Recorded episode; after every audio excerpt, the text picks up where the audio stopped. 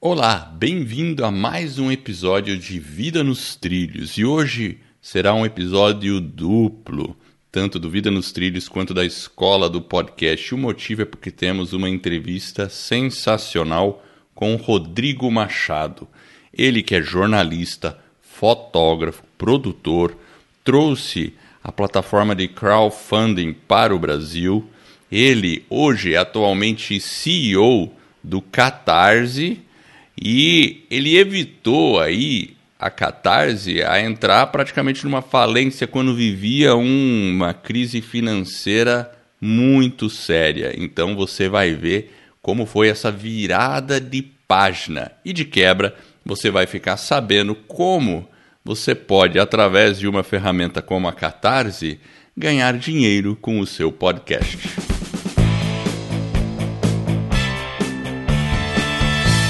Meu nome é Edward Schmitz e Vida nos Trilhos é o podcast com a sua dose semanal de desenvolvimento pessoal e alta performance. E hoje um episódio duplo também da Escola do Podcast. Eu e meu parceiro de podcast, o Jefferson Pérez, nós destrinchamos as técnicas e os comportamentos que irão levar você rumo às suas metas e seus sonhos. Lembre-se, você é a média das cinco pessoas com as quais você mais convive. Então, junte esse time para começar a sua semana em velocidade máxima rumo aos seus sonhos.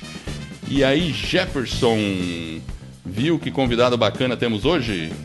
É, hoje nós temos um convidado. Tudo bem contigo aí, Edward? Comigo tudo bem. Então tá bom. Hoje nós estamos com o Rodrigo do Catarse. O Rodrigo, seja bem-vindo aí ao nosso podcast, ao Vida nos Trilhos e a Escola. É, o Edward fez uma pequena introdução. Se estiver faltando alguma coisa, aí você pode complementar aí. Seja bem-vindo. Muito obrigado aí pelo convite, pessoal. É um prazer. Como eu disse, é a primeira vez que eu estou participando do podcast. Eu espero que seja legal e que eu consiga agregar valor aqui e falar coisas que podem ser úteis aí para o pessoal que quer aprender sobre crowdfunding, sobre, sobre o que é o financiamento coletivo aqui no Brasil. É, essa coisa de financiamento coletivo, eu falei no início sobre podcast, né? Para ganhar dinheiro com podcast, mas obviamente não serve só para podcast, né? Serve para você financiar qualquer tipo de projeto que você tenha, não é verdade? É, é, a gente tem uma gama bem variada de projetos, mas assim, claro que é, você vai ter diversas categorias, cada um vai usar do seu jeito e podcast é, é algo que tem, tem cada vez pintado mais no Catarse, é aparecido com mais frequência, é, principalmente no modelo de assinaturas, né, é, para você reter a sua audiência, então assim, mas assim, serve, é um modelo que serve para muita, muita, coisa, coisa, desde você, muita coisa. Legal, a gente vai explorar isso aí um pouco, mas vamos começar assim lá atrás, vamos começar no melhor estilo Vida nos tá Trilhos, porque ali, aqui no Vida nos Trilhos a gente sempre pergunta como é que era o Rodrigo pequeno, como é que era a família do Rodrigo, qual foi a origem, né?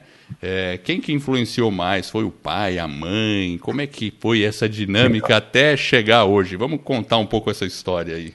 Como é que foi isso aí? Tá. Vamos voltar lá para trás, né? É, olha, eu, eu, eu nasci no Rio, né? É, cresci é, no Rio de Janeiro. Hoje eu moro em Florianópolis, mas a maior parte da minha vida eu passei no Rio de Janeiro.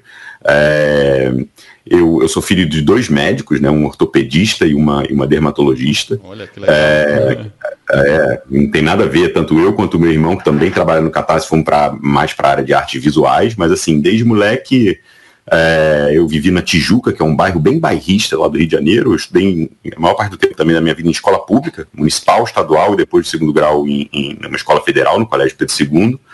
É, e logo cedo eu sempre me interessei, minha, mãe e o meu pai, os dois de uma maneira geral, assim, eles sempre estimularam muito a gente em relação a artes, levavam a gente em teatro, cinema, exposições. É, eu lembro muito da minha mãe falava, é, e, e também com uma gostavam muito do Brasil de uma maneira geral. Eles falavam, olha, antes de vocês saírem, se um dia tiver a oportunidade de sair do país, não, antes a gente vai conhecer o Brasil. Então eu fui para a Amazônia pequenininho, eu fui. É, minha mãe ah, sempre legal. fez muita questão de, de, de passear pelo país para a gente conhecer o que, que era essa imensidão aí que é o Brasil. E, e foi uma infância muito, muito legal, assim, muito, muito na rua, é, com algumas histórias bem legais, até relacionadas a empreendedorismo. É, É, e a minha mãe sempre deu muita, muita liberdade, é, é, e o meu pai também, para a gente fazer o que a gente achava que era legal para a gente, é, até, até matar a aula. Assim. Então, eu tive, eu tive, ela me estimulava e falava: ah, você não quer ir hoje? Não, então tudo bem, então não vai, fica tranquilo, desde que você no final do ano esteja tudo certo e passar de ano, você, você pode, pode fazer o que você quiser. E eu falo isso para dizer que ela, no fundo, no fundo, ela estimulou, e aí isso vem muito da minha mãe mesmo, é, é, é, ter essa responsabilidade com as decisões que a gente toma desde molequinho, assim, desde pequeno. É, então foi uma infância bem, bem rica, assim. É, simples, nada demais, apesar de eles serem médicos, é, é eles, eles, sempre tiveram uma posição de trabalhar em serviço público e tudo mais, mas é, muito livre, assim, sabe? Eu tive um, uma, uma, infância bem legal, assim, bem diversa, com contato com um monte de coisa, assim. Você ficou quanto tempo lá no Rio de Janeiro? Como é que foi? Olha, eu, eu saí de lá faz dois anos, então ah, é? eu, tô, ah. é, eu tô com 36, até os 34 eu vivi no Rio de Janeiro. Ah. É, e, e, de tudo que a cidade ali oferecia. É, e, tá, e, e tá há dois anos em Floripa. Dois anos em Florianópolis, é. Vim por causa de, de filho, né? Filho e filha. Para ter uma vida mais calminha, ver vaca. É. ver, eu moro numa parte da ilha que é bem, é bem, é bem mais, calma, mais calma, não é, não é aquela Florianópolis que todo mundo conhece de agitação. Então foi mais para procurar um lugar para ficar tranquilo e porque o Catarse ele, ele queira ou não, ele, ele é, é todo o time é distribuído, né, remoto. Então a gente tem gente em Belo Horizonte, Porto Alegre, é, Fortaleza, São Paulo, Uberaba, até na Austrália é, tem gente que trabalha no Catarse. Nós somos um time completamente remoto. E aí, por opção de vida mesmo, eu vim aqui para ficar para passar uma temporada mais, mais calma, com as crianças podendo correr e fazer muita bagunça, assim. É, o Floripa é muito bonito e tem muitas empresas de, nessa área de tecnologia aí, não é? Bastante. Tem um cenário bem, bem forte aqui. É, proporcionalmente, se você pegar São Paulo e Rio de Janeiro, até pelo tamanho de Floripa, é, é, bem rico, assim, é bem, é bem desenvolvido. Assim, tem algumas empresas aqui um cenário bem aquecido de startups, assim. É, é verdade. Uma época eu trabalhava, assim, nessa área de manufatura, de... de na, é, eu sou engenheiro eletricista, eletrônico, né? Então eu visitava algumas empresas aí na área de tecnologia. Tinha muita coisa bacana, assim. Eu lembro que uma vez eu Bastante entrei coisa. numa empresa, assim, né? E eu tava, olha, meio técnico comercial, fazendo contato, né? E claro, eu estava bem vestido. Eu não estava de terno, mas eu estava bem vestido. E o cara me atendeu de bermuda, né? é, na praia. Tá na praia, exatamente. Aí eu falei, não, é, eu falei, pô, tô a fim de vir trabalhar aqui, né? É, é, é, bem descontraído, cara. É um ambiente descontraído, sem dúvida nenhuma, assim. É... O capaz também é assim, então tá tudo certo. É. Tô em casa também. Tá certo. Não, isso é bom. Isso é bom. Ô Rodrigo, é, você comentou ó, alguns minutos atrás sobre empreender enquanto era criança. Conta um pouco mais Sim. sobre isso. Ah, eu, é, é, que já me perguntaram qual é a primeira vez que você teve essa sensação de empreendedorismo e eu tinha acho que oito anos de idade, sete anos ou por falta disso aí, e o pneu da minha bicicleta furou e eu tinha um dólar na, no meu bolso, minha carteira era um dólar que minha avó, uma coisa de vó, né? Fala, ah, toma esse dólar aqui, para atrair dinheiro para dar sorte, essas coisas. Mas eu queria mais mesmo na minha bicicleta funcionando. E eu entrei na fila de uma, de uma casa de câmbio ali numa galeria que tinha na Olha Tijuca. Peguei, peguei a senha, esperei é, é, a minha vez, cheguei lá, o balcão, eu lembro muito do balcão lá, olhando pro alto, a mulher olhando, mas o que, que, você veio fazer? Eu vim, eu vim trocar um dólar. E a mulher começou a rir, obviamente, né, a atendente. mas chamou a atenção, o pessoal achou engraçado e o gerente veio e trocou o dólar para mim, obviamente, fora do sistema, me deu o dinheiro, eu fui lá e consertei o meu pneu da bicicleta. E eh, eu sempre uso isso como analogia de falar, cara, empreendedorismo é você ter uma barreira ali e querer remover essa barreira da maneira como você tiver de acesso ali na hora. Naquela hora de com oito anos foi trocar o dólar na casa de câmbio e eu, eu lembro bem disso, assim. É, foi uma história que minha mãe foi saber muito tempo depois, assim. se é. diverte com isso até hoje. É, eu andava sozinho na Tijuca, né? Um período que era possível você, eu com oito anos, andava a Tijuca inteira. É, isso é legal, né? Essa coisa de andar, ah. de andar sozinho hoje em dia já não dá mais, né? E essa questão do empreendedorismo cedo, né? Teve mais algum evento assim que você lembra que você sentia que você queria empreender? Lembro, a minha avó, minha avó, enfim, ela viajava muito. Eu lembro da minha avó viajar muito. Ela trazia, uma vez ela viajou, acho que para China, se eu não me engano, é, e trouxe umas balinhas, que era um, um, pozinho que estourava na boca, era novidade aqui, e eu vendi tudo lá na minha escola. Ah, isso é legal, né? Eu lembro umas balinhas assim, né? Basicamente. Você sabe que quando você falou da escola, né? Eu lembro, eu também estudei em escola estadual em São Paulo. E, e uhum. ali é, a gente tinha uns, uma semana, que era uma semana que o pessoal deixava. Era meio, hoje em dia, se você tentar fazer isso na escola, é proibido, né? Vender coisa, né? Durante a aula, uhum, né? a sim, gente sim. comprava uns bolinhos, cortava em fatia. Então o bolo custava, sei lá, cinco reais. Daí eu cortava em cinco fatias e vendia por dois cada uma, ganhava dez reais, né? E já ia, né? Tinha umas coisas assim que eu, eu fazia. Eu achava legal. Eu, eu acho que era isso. Eu acho que era isso, era essa coisa de feirinha, e eu aproveitei é... a feirinha ali, era, era bem isso aí, Milho. A memória é um pouco enevoada, mas eu, é. é, é, eu lembro muito da, da, Casa de Câmbio, mas essa é mais enevoada, mas eu, eu lembro bem disso também. Assim. E o Jefferson vendia picolé, né, Jefferson? É, ah, eu já fiz bastante coisa também já. Eu já fui meio... Sempre, né? É, a gente tem que aprender a se virar, né? Desde pequeno a gente viveu, né? Eu tenho 40, não tenho, né? Um pouco mais do que o Rodrigo. E um pouco bem menos do que o Edward, né? Poxa, Mas a gente viveu... o que você tá falando aí? é, é. Mas a gente teve que aprender a se virar cedo, né? Então foram. Acho que todo mundo tem os seus desafios, né? E aquilo que você falou é ah, legal, é. né? Porque os próprios pais, né, estimulavam de alguma forma. Isso. Existe uma certa liberdade que hoje, infelizmente, não, não é tão possível no país do jeito que a gente vive. A gente sabe que tem algumas uh, dificuldades, alguns desafios. É mais difícil. É mais ah. difícil. Ô, Rodrigo, quem influenciou mais você, seu pai ou a mãe? Sim, que os traços Olha, do Rodrigo hoje? Olha, eu acho que cada um tem a sua boa parcela de participação. Não estou sendo político, não, é porque é verdade.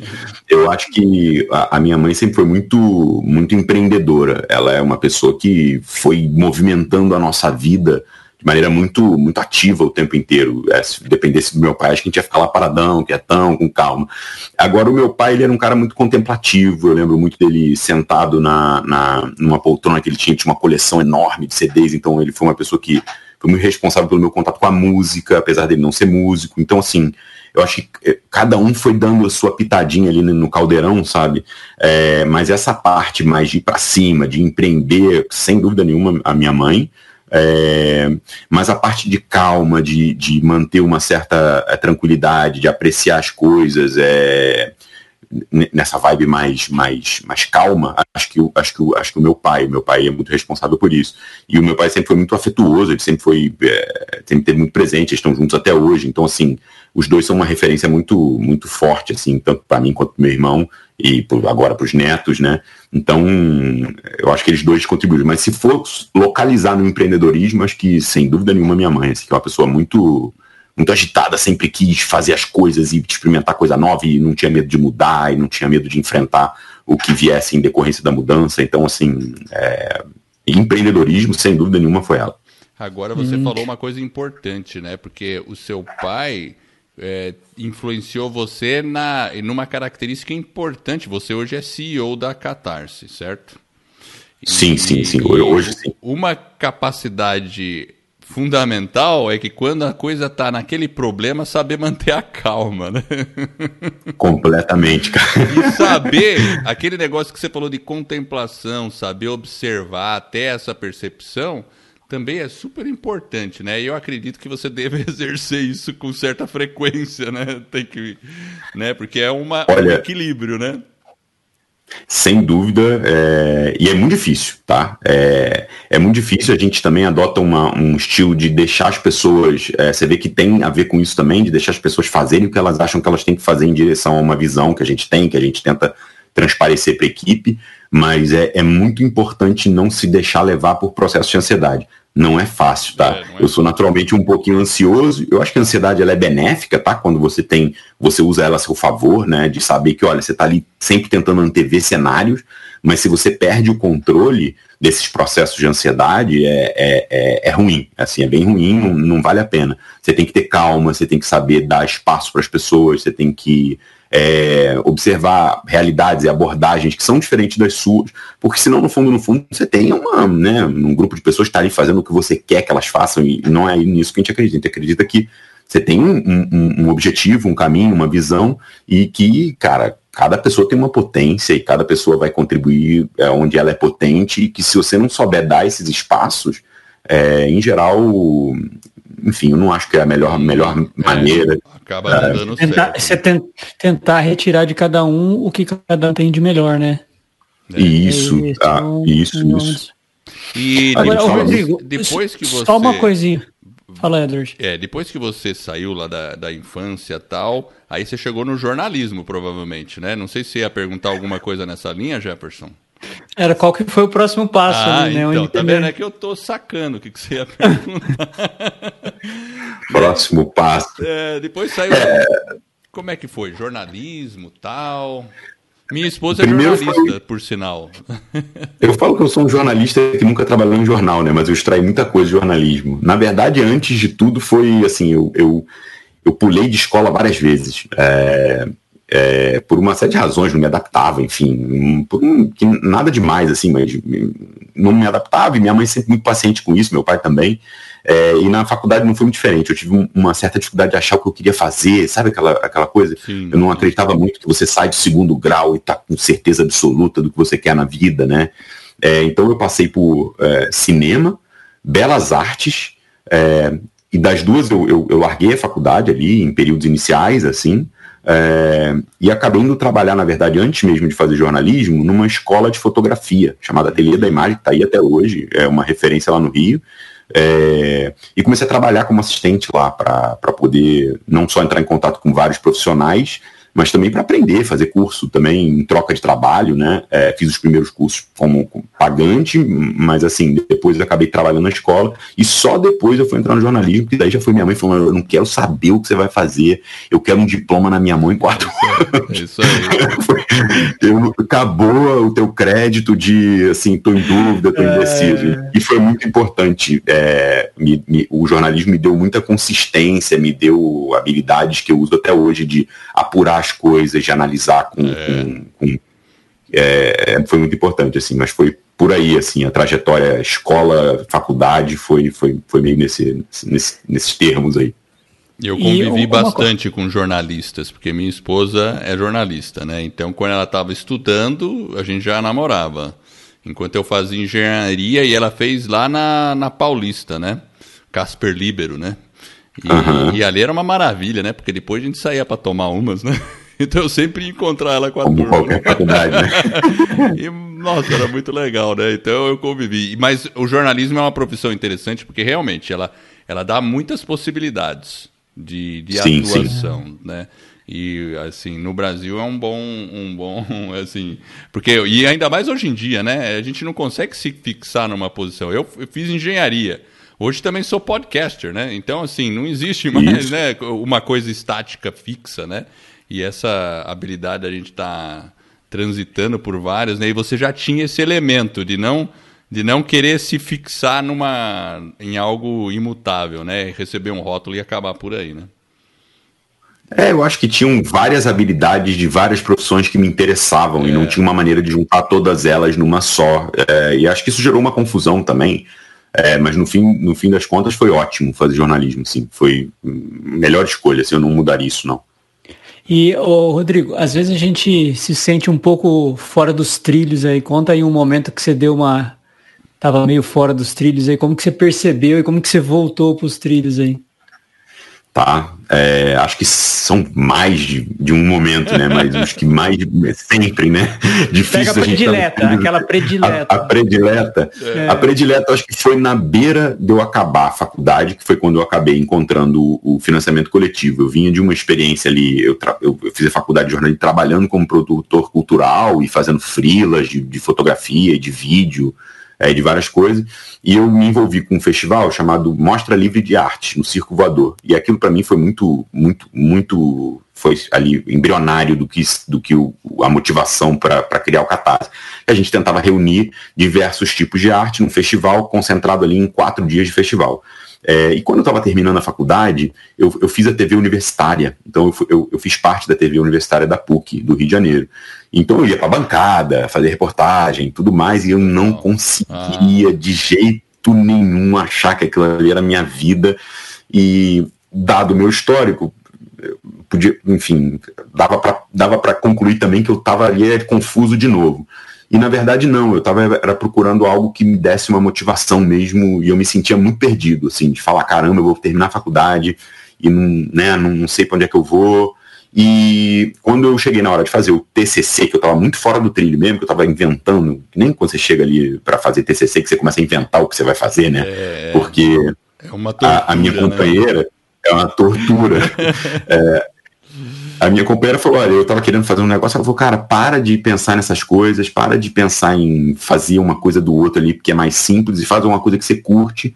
E numa madrugada, que eu estava procurando coisas ali para a mostra, para o festival, eu dei de cara com, com Indiegogo e com Kickstarter. E aí os trilhos voltaram para o lugar ali, estalando o dedo. Foi a madrugada duas, de. Duas plataformas, plataformas de financiamento americanas. Coletivo, né? Isso. E são duas plataformas de financiamento coletivo. O Indiegogo veio até um pouco antes do Kickstarter, era bem focado em cinema independente. Na época eu gostava muito disso, assim. É, hoje em dia eles não, não fazem mais isso, eles, estão, eles pivotaram a empresa inteira para outra coisa, mas é financiamento coletivo ainda. O Kickstarter, que é uma das principais referências da gente. E quando eu vi aquilo ali, eu falei, é sobre isso aqui que eu vou fazer o meu TCC.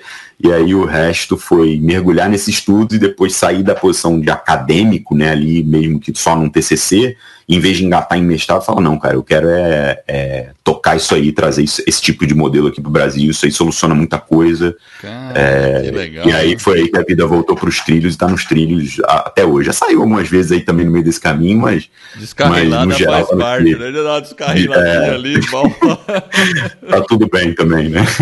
É, mas essa foi uma, uma descarrilhada que acabou dando uma guinada na sua vida isso. e acabou colocando você num rumo que você está até hoje, né? E trouxe para o Brasil hoje. essa, essa questão do conceito de de, do financiamento Exatamente. coletivo, né? Caramba, então... Foi a melhor descarrilada que já me aconteceu. Olha só, né? Então, ali é. você fez um TCC sobre financiamento colaborativo, aí você se formou e aí você já pensou em fundar... Emendei. Já emendou e fundou a empresa, Direto. foi isso? Direto.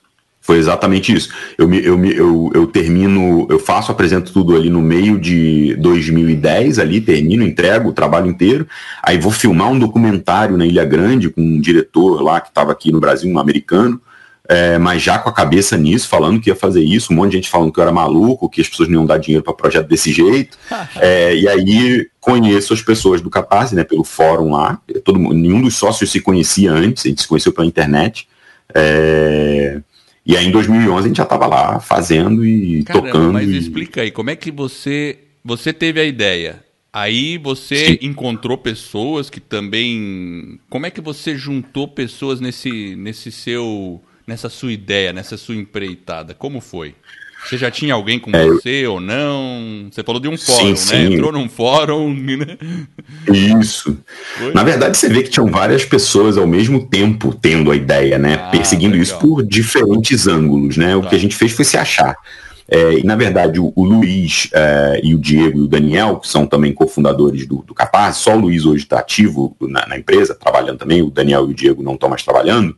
É, eles fundaram um, um, fórum chamado Crowdfunding BR. E eu procurando, eu e o meu irmão, que também é um dos cofundadores, a gente achou e começou a conversar. É, tanto que cada um estava fazendo a sua própria plataforma. E a gente resolve, em vez de competir ali no início de cenário, que não fazia sentido nenhum, se juntar. Tá. É, e acho que esse foi, foi, a grande sacada. Então, no fim do dia, ninguém se conhecia. O Diego, é, é são três bloquinhos, né? O Diego e o Luiz se conheciam em São Paulo, faziam a, a FGV de São Paulo. O Daniel, que era desenvolvedor, é, dançava tango em Porto Alegre. Olha eu e o Thiago no Rio de Janeiro. Uma experiência mais de produção, de comunicação, é, e uma experiência prévia minha também de, de curadoria de projetos, de buscar artistas e de trabalhar com isso. Aí todo mundo resolve se juntar e aí o Catarse, a gente fala que a gente trouxe o crowdfunding, né, é, para o Brasil, assim, Exato. o financiamento coletivo. Foi bem legal. Interessante. É, é porque, olha, olha que engraçado, né, porque vocês eram, estavam, fizeram uma coisa coletiva para fazer o financiamento coletivo, né? Isso aí. Fizeram é coletivamente é uma coisa que era para o coletivo, é, então faz até que meio que sentido, né? É, é, essa foi um pouco a conclusão mesmo, assim, de falar, cara, para que, que a gente vai ficar competindo aqui no início? Não faz sentido, não, nem tem nada.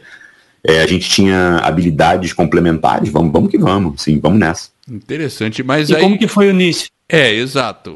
Já foi, procurou um contador, criou um CNPJ, começou. Como é que foi? O que, que aconteceu daí? Olha, é, num primeiro momento, inclusive, é, o Catarse, né, foi lançado ali a tecnologia, a gente lançou um blog por fora, a gente ainda não tinha oficializado publicamente a junção, né? Então gente, é, o Catarse lança ali em janeiro, a junção a gente oficializa em abril, e aí as marcas a gente funde todas e, e, permanece o Catarse, e aí a gente começou a tentar operacionalizar isso. Prim, o primeiro desafio que a gente teve foi que assim, isso não era regulado, não tinha nenhum tipo de Exato. referência no Brasil de como é que você faz isso? Como é que você pega dinheiro das pessoas na internet, com pagamento de boleto, cartão de crédito e depois transfere para uma outra pessoa? O que, que é isso? Isso é um, isso é um, isso é um é, uma... um marketplace, isso é, um, é, uma loja, isso é uma doação. Você está vendendo? Então, esse... Como é que você emite nota para isso, né? É uma... Como é que eu... Exatamente, assim. Eu já estou pensando gente... aqui, como é que faz isso? foi, foi bem, bem... Até hoje não exi... existem áreas da atividade que a gente faz que são zonas cinzas, que ninguém Exato. consegue enquadrar completamente, assim. É, mas de qualquer forma, foi isso. Acho que o primeiro ano todo foi validar o modelo, entender que ajustes que a gente tinha que fazer e fazer toda essa parte burocrática também, de falar, cara, qual é o objeto social da nossa empresa, sabe, coisas que são, nem são tão é, glamurosas, né? Não, é, é não, mas, então, as pessoas quando olham mas, a startup, vê o lado glamuroso, mas não sabe sim, que sim. tem todos esses perrengues aí que tem que falar, tem que procurar um contador, daí o cara, Isso. o que, que vocês querem fazer? Mas não entendi. aí você tem que explicar. O cara vai. Não, aí tem que escolher qual que, o, né, qual que é o. O que, que a empresa faz? Aí você não acha é. nenhuma descrição que se encaixe naquilo, né? É uma dificuldade. Não, é. Foi exatamente isso, assim. A gente acabou ficando com uma, com a mais assim, que é a intermediação de negócios, né? Que é você é, juntar pontas, e até hoje é o que a gente utiliza e tá ok, isso é regulado, a gente consegue fazer tudo de maneira bem eficiente com isso, assim, mas, hum, hum. mas foi muito bonito, foi o glamour do modelo, vendo o modelo se desenvolver, mas ao mesmo tempo um trabalho burocrático ali, de, né, de, de lidar com as coisas. E a participação desse grupo de pessoas foi coeso, foi, teve, como é que foi? Porque é, teve uma sinergia logo de cara, foi assim? Foi. É, é, bem, é bem impressionante, assim, é bem fora da curva nesse sentido, né? É muito difícil você achar é, pessoas que se juntam assim, né, sem ter um, algum tipo de antecedente prévio e funciona. É. Funcionou muito bem. É, eu acho que ao longo desses nove anos as pessoas foram mudando seus focos, interesse. Então tem gente que saiu. Meu irmão mesmo, logo no começo, ele não, ele não ficou na operação. Então a gente lidou sempre de maneira muito natural com isso.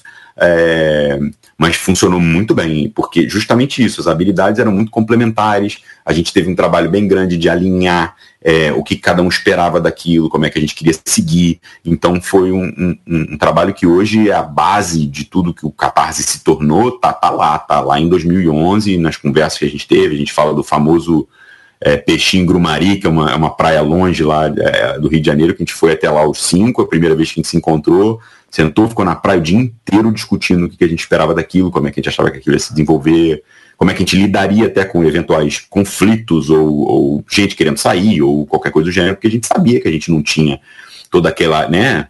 Nós não éramos pessoas que se conheciam há anos Exato. e que de repente resolveram Poderia juntas mudar alguma coisa. Então vocês, quando Isso. vocês criaram provavelmente o contrato social da empresa, vocês provavelmente previram essas situações, né? É isso que você está me dizendo? Prever, prever não. A gente, na verdade, a gente sempre teve muita uma, um, muito ligado à ideia de que assim, se a gente combina alguma coisa, a maneira mais ágil de se fazer isso não é, é servir essas burocracias. E a gente, cara, a gente combinou aqui, vamos agir dessa forma. É. Hoje em dia, talvez eu não fizesse dessa forma, tá? É, acho que isso também gera os seus ruídos. Mas, assim, foi muito importante naquele momento para a gente ganhar agilidade e não se preocupar tanto assim com esse lado burocrático. Verdade. É, e funcionou muito bem. É, mas a gente também aprendeu depois que é importante formalizar coisas, que é importante é, ter uma, uma previsão que às vezes é, é, isso, é burocrática sobre como é que as coisas Exato, funcionam. Né? Assim, como, mas, porque mas naquele momento não mudaria nada. É, porque você pode colocar em contrato social como da entrada de um sócio, como, como, como ele permanece, a preferência dos outros e tudo, tudo essas, essas situações, né? Mas você tem razão. Exatamente. Se você se prende muito a isso, não dá agilidade para começar. Então é um Exatamente. equilíbrio complicado, porque se a gente fica muito perdido nisso, daí a coisa nem vai para frente, né? E legal que deu certo, né? Isso é bacana. E, e aí, quem que cuidava da parte técnica, do desenvolvimento da ferramenta? Porque aí depois eu fico pensando na dificuldade que vocês terem, eh, tinham de receber pagamento, eh, transferir dinheiro e fazer toda essa validação porque muitas vezes a pessoa punha um cartão de crédito, tinha que ter a validação do cartão, tem que ser um ambiente seguro e um monte de coisa aí vai que é coisa que eu nem imagino. É, é, é, isso aí, assim, foi no começo a gente aprovava pagamento na mão, ah. basicamente. Então, assim, você tinha que ir lá revisar. Hoje é tudo automatizado, né? Assim, e não só automatizado, como você tem processo de conciliação, de que se entrou o pagamento aqui, tem que estar listado lá, enfim, a gente é, não é um banco, mas assim, você tem transações ali no Catarse que tem que estar com esse nível de segurança e com esse nível de clareza. É, mas assim, no começo era guerreiragem. mas assim, sempre foi uma característica nossa se preocupar muito com a solidez disso, com isso estar tá seguro, com, com a gente ter muita responsabilidade, com, com, com né? Eram pessoas ali que estavam apoiando coisas que elas gostavam. Então, assim, mas foi, foi, foi bem, bem importante. Quem cuidava no começo do desenvolvimento era o Daniel, Daniel Weiman, é, e depois isso foi mudando. O Daniel até saiu para empreender, outras coisas, empreendeu uma equipe de desenvolvimento. Hoje ele até tem um, um grupo lá, é, faz um trabalho forte com isso, de ajudar fundadores que não são é, é técnicos, né, a, a, tirar suas ideias do papel ali. E, e, depois de um tempo a gente foi solidificando um time de desenvolvimento que estava lá o tempo inteiro, que servia a essa ideia de evoluir a plataforma aos pouquinhos, de maneira incremental, sempre baseado em feedbacks, assim. Então, é, estabelecer esse, esse, essa metodologia de desenvolvimento também foi um desafio bem legal, assim, é, no começo, assim. É, e hoje vocês trabalham remotamente, né? Então isso, isso, isso também isso. É, é uma dá agilidade, mas dá um desafio também, né? É um completamente. Entendi. Você tem ah. alguma prática assim para qual que seria a sua recomendação maior para quem quer trabalhar? Porque eu já vi muitos empreendedores digitais, por exemplo, vamos falar que é um empreendimento uhum. digital, que eles começam no todo mundo em cada um lugar, mas de repente chega um momento que eles falam, não dá mais, tem que estar todo mundo junto. Aí é uma decisão, Sim. né? É uma decisão uhum. até de porte de empresa tal, né? E, mas se for para trabalhar remotamente, qual é a maior, é, qual seria a maior sacada para isso dar certo? Tem alguma? Se é que tem alguma, né? Tem algumas, é. Na verdade, assim, é, é, eu sempre falo que assim, não é nada difícil saber se as pessoas estão trabalhando. Isso é um medo, né? Muito comum das pessoas, ah, mas trabalhar remoto, distribuído, você não vai saber se a pessoa está trabalhando. É nada difícil. É muito simples, na verdade. Mais difícil é saber como é que as pessoas estão. Como é que elas estão se sentindo, se elas estão bem, se elas têm clareza sobre determinadas coisas que você está fazendo na empresa. Então, assim, o mais importante mesmo é comunicar de forma muito clara para onde é que você está indo e até assim, comunicar em excesso, assim, fica, até, se, até se sente, caramba, eu estou comunicando em excesso, mas é necessário num time remoto e ter processos geralmente pouco engessados, muito ágeis, o mais ágeis possíveis, para as pessoas poderem saber o que elas têm que fazer e fazer. É, e não ficar querendo processualizar demais as coisas. É claro que eu não estou falando que a gente tem que largar tudo e falar, ah, vai lá, faz qualquer coisa. Não, mas é, é, é, é sempre estar tá comunicando com clareza para onde é que a gente está indo e as responsabilidades e papéis das pessoas, assim, isso tem que estar tá sempre muito, muito, muito claro, porque senão é fácil das coisas desandarem, assim. É, mas a gente hoje está bem craque nisso, sim, não é, não é um problema atual. Nosso problema atual, na verdade, é até refinar um pouco melhor o nosso trabalho remoto para entender quais são as ferramentas mais adequadas e, e, a gente está sempre numa busca de melhorar constantemente isso, sim. Agora, mudando um pouquinho, voltando para a questão mais prática ali do, do financiamento coletivo, ele nasce ali, né, né no início dos anos 2000, mas aí em 2011 2000, 2010, você... né? 2010, né? Ah, é, nasceu lá fora nos 2000, foi isso? É, eu tô dizendo lá fora, tal, sim, sim. Kickstarter tá. e tudo mais. Agora, falando aqui um pouco de Brasil, quando chegou o pessoal não conhecia, como que você vê hoje, assim, do que ele estava lá quando vocês começaram para o nível de consciência que existe hoje em relação a esse tipo de solução? Tá. Olha, é, ainda tem muito para o que se expandir, tá? Mas melhorou demais. E você observa essa melhora em algumas verticais específicas, assim. Então você pega, por exemplo, é, a comunidade de quadrinhos, é, publicações de uma maneira geral, é, você vai ver que esse pessoal, é, cultura geek, como já está muito colado nesses hábitos da internet, é, o financiamento coletivo se desenvolveu muito bem entre eles. assim. Em outras áreas que já estavam muito mais acostumadas com vias mais tradicionais de financiamento, é, essa curva é um pouquinho mais lenta, mas está chegando também.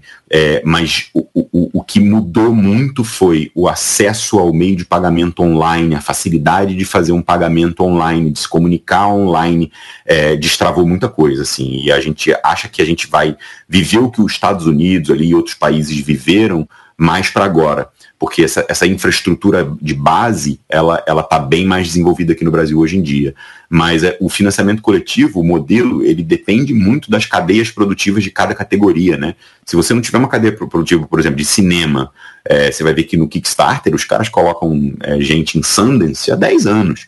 É, mas você olha a cadeia, a cadeia produtiva de cinema nos Estados Unidos é muito hum, bem desenvolvida. É verdade. Aqui tem desenvolvimento? Tem, mas assim, ela, ela, ela ainda tem acesso a meio de produção, é ainda tem algumas né? dificuldades, tem restrições. Então, assim, o financiamento coletivo ele geralmente prospera é, onde, onde essas cadeias produtivas estão no estágio de desenvolvimento X.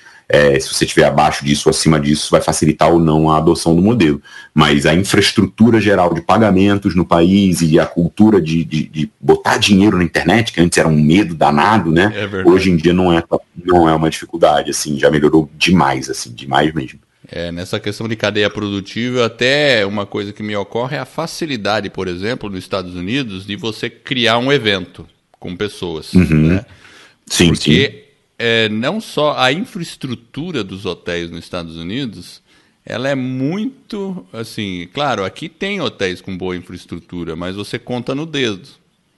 E não é em toda cidade. Lá em qualquer cidade, em qualquer lugar, grande capital, você vai encontrar várias opções de hotéis com boa estrutura para você criar um evento e você encontra assim toda a cadeia, que você falou mesmo, a cadeia produtiva, ó, preciso fazer isso, preciso fazer isso, já existe profissionais é para te ajudar em tudo isso.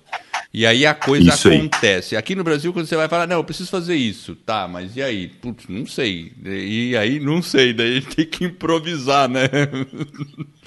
Tem, é, é, o jazz, né? Tem que ir no é, jazz ali. Jazz, né? Então, isso pessoa, dá uma casca também. É, a pessoa quer fazer um filme. Ah, vou fazer um filme. Quero fazer uma produção, sair lá em Sundance, não sei o quê. Mas aí, para começar ele vai ter a dificuldade, porque se ele precisa de uma locação, alguma coisa, até é toda Isso. essa cultura que está envolvida, né? É, até para conseguir uma permissão de fechar uma rua para fazer alguma coisa, eu fico imaginando como é que faz isso no Brasil, né? É, é, é por aí, assim, esse, essa, essas coisas que a gente acha que são detalhes e que são acessórias, mas na verdade são elas que, que fazem tudo ficar mais fluido, né? Então, é dinâmica, né? Tem, dinâmica, cria uma exatamente. dinâmica diferente, né? Isso, isso. Acesso à locação de equipamentos, se for no caso do cinema, ou, ou você, por exemplo, ter uma rede de gráficas muito bem feita no caso de publicação e não depender da distribuição das livrarias. Hum. Enfim, cada coisa vai ter o seu aspecto, cada categoria vai ter o seu aspecto ali particular.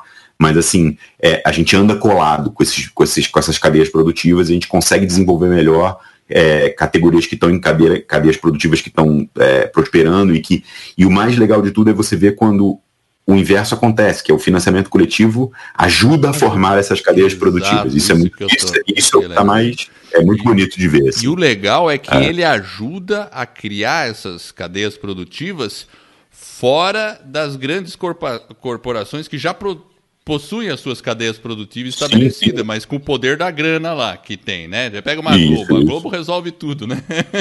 Isso, agora, isso, tem estrutura para tudo. Agora o cara que não tem essa, como é que ele faz? Aí com financiamento colaborativo tal, e aí essas cadeias começam a se criar e sair do monopólio de poucos, de poucos, né? Isso é legal. E tem tudo a ver com. É, é bem legal. Com, nossa, é muito interessante, né?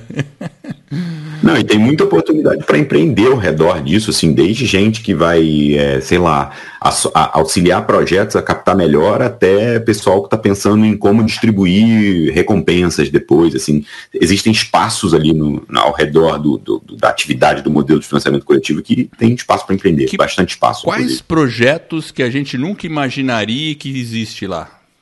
Que, que tem assim de inusitado? No Catarse, você diz? É, pode ser, ou em algum outro lugar, não precisa ser no Catarse, que um financiamento colaborativo já fez. Eu já andei fuçando e às vezes a gente vê uns projetos sim, meio sim. assim, você fala, nossa, que coisa legal. Olha, alguns destaques assim, assim, um cara uma vez no Kickstarter, ele, ele propôs fazer um, um, um sanduíche de salada de enfim, eu não lembro de que que era a salada, nem que é tão louco. E o negócio acabou virando um festival, assim. Era um, um projeto de brincadeira, salada de ovo, eu não lembro agora qual é a. Ah, a, deve a, ser a, salada de ovo, porque americano enfim, tem mania de salada de ovo. Deve ser isso. E, assim, é, e, e, virou, assim, virou um festival, porque o cara pediu 30 dólares e arrecadou 70 mil. É, você tem projetos, por exemplo, no Catarse, no começo, a gente recebia projeto de falar, ah, eu quero ser o primeiro brasileiro que vai pisar na Lua. É, eu quero comprar o Yahoo, é, mas esses projetos nunca, nunca foram ao ar, mas assim, é, e coisas que de, de, fato são bem curiosas, assim, é, enfim, tem algumas, assim, tem é, uma máquina para disparar sal para matar mosquito, é, você vai ver, tem, tem, tem, tem de tudo. Tem de tudo, se você fuçar. Tinha um site especializado, que eu não vou lembrar o nome agora também, que só mostrava os projetos estranhos. Assim, é ah, é divertidíssimo. Sim, interessante. Né? Mas, claro, por é, exemplo, é vocês, vocês fazem uma aprovação do projeto, certo? Hoje em dia não. não. Hoje em dia não. A gente teve durante muito tempo. Hoje em dia é completamente aberto, com exceção de, claro, se você estiver infringindo alguma diretriz ou, ou alguma coisa que não pode, o projeto vai ser retirado, ou nem vai chegar aí. legal, né? Fazer algo isso, legal, isso, né? Mas assim. é, mas você, mas é, hoje não tem, a gente acredita que a curadoria, né, como a gente chamava, ela acabava limitando um pouco, é, te transferir um poder que a gente acha que não é nosso, sabe? É verdade. O, o poder, o poder de se um projeto vai ou não vai ser feito, ele é do apoiador. E a gente acredita muito nisso. É, ele é da é, pessoa que apoia. Tem razão. Porque, é, porque às vezes você isso. pode olhar e falar, nossa, mas que ideia esdrúxula, mas de repente ela faz um muito, muito sucesso. Isso. Você não tem isso, como. E... Ela pode ser esdrúxula para você, mas para um monte de gente é genial, isso. né? Então. E as pessoas querem ver aquilo, então a gente achou que era o mais importante e a gente também queria criar um ambiente de errar e acertar, né? Sim. Então, às vezes, você num projeto vai fazer uma coisa que não é boa, não vai conseguir, e, e vai ter alguns casos que a gente já viu isso acontecer, e vai fazer um segundo que vai funcionar. Quando você limita esse cara no primeiro, ou essa pessoa é, é, no primeiro projeto, ela não vai voltar só porque foi barrada, então a gente acreditava que a gente não, de, não deveria fazer isso e deu super certo, assim, foi fundamental a gente tirar a curadoria para ver isso acontecer. Isso ah, vem com seus legal, riscos também, legal. mas a gente acredita que, que é bem legal, assim. Beleza. É, Ô Rodrigo, você falou projeto, você falou campanha, falou recompensa. Explica Sim. aí como que é, quais são as fases aí, as etapas aí, para quem não está talvez tão, tão ligado situado. no que é um é situado no que é um financiamento coletivo. Como que ele funciona? Quais são essas quem, principais etapas? Quem aí? pode fazer um financiamento coletivo? Ah, você só precisa ser maior de 18 anos, ser, ser residente brasileiro, é, ou ter, enfim, alguma, alguma questão aqui no Brasil, né?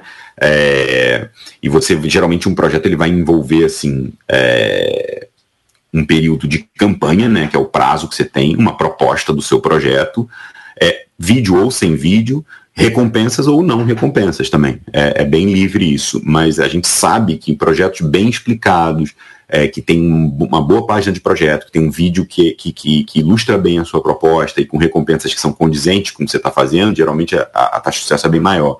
Porque é isso, as pessoas estão avaliando ali se, o que, que elas vão né, ajudar. E se você faz qualquer, qualquer coisa, a pessoa vai naturalmente falar, ah, não vou apoiar isso aqui, não entendi o que, que é, a não ser que seja uma pessoa que, projetos muito pessoalizados ali, que ficam claro. num círculo muito pequeno de pessoas.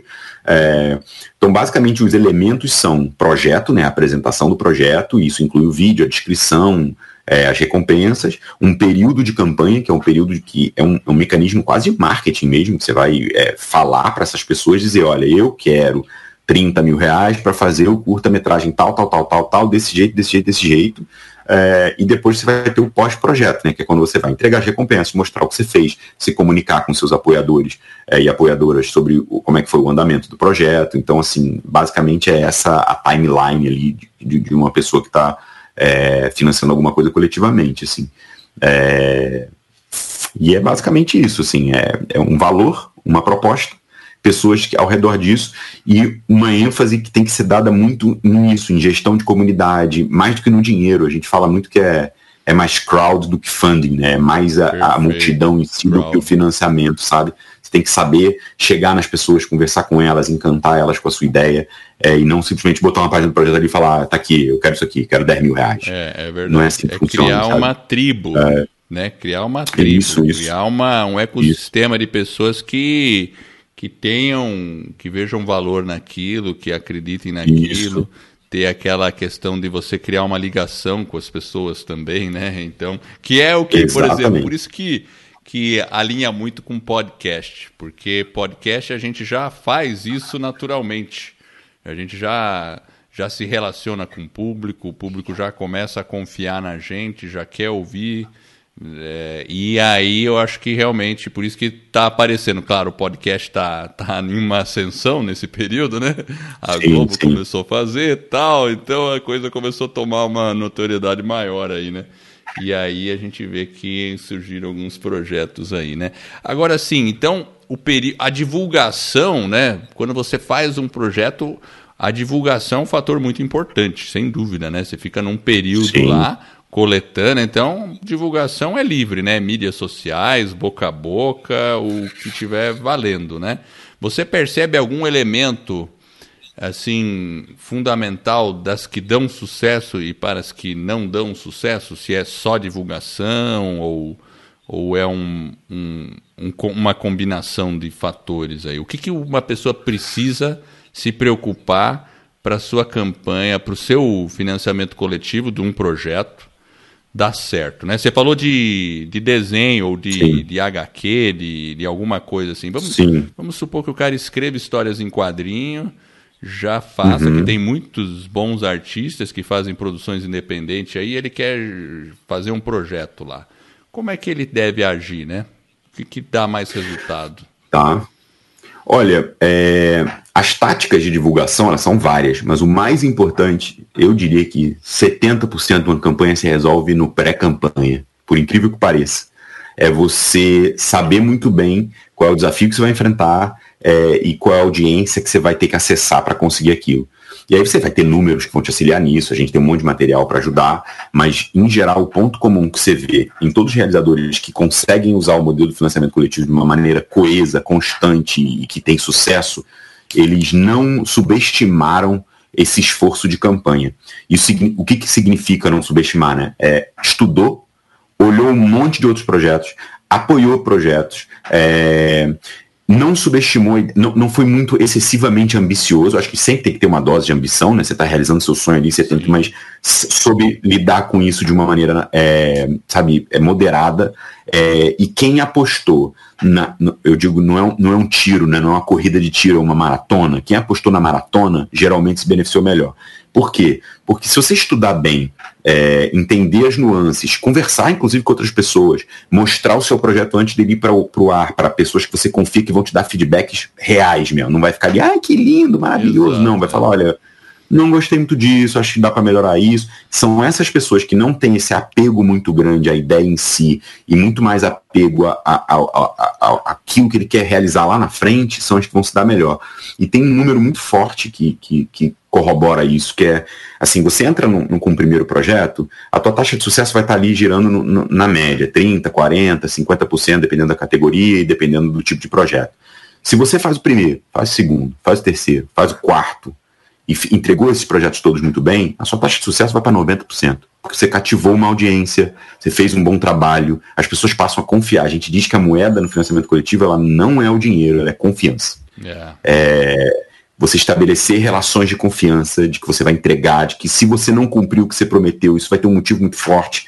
Então você comunica crises mesmo. É, a gente viu projetos que atrasaram às vezes um tempão, mas como o realizador estava lá comunicando, dizendo, contando os problemas, aquilo, em vez de virar um problema, vira um aprendizado para todo mundo. As pessoas falam, olha só, até por essa questão da cadeia produtiva que a gente estava falando, ó, eu posso me prevenir de não acontecer isso comigo.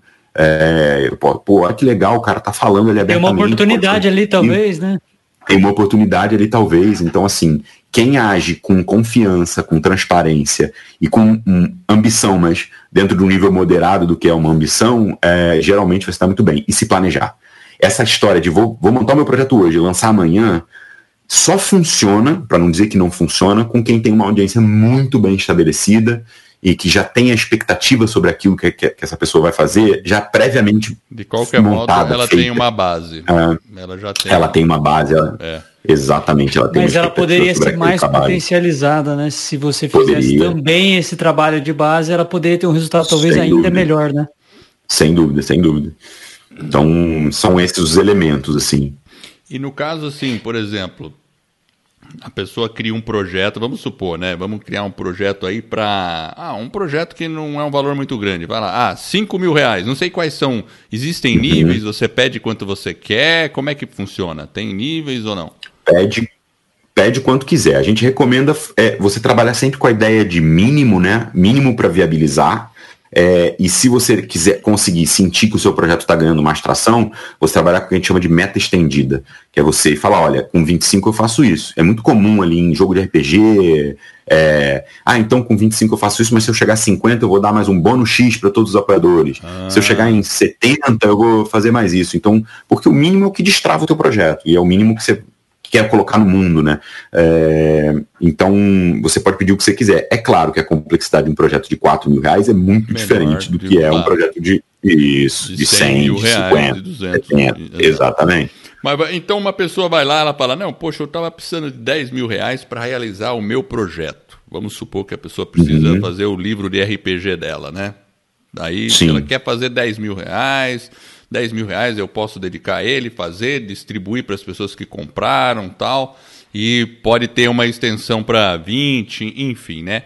Aí vamos supor uhum. que ela uhum. chegue ali, num primeiro momento, a 9.500.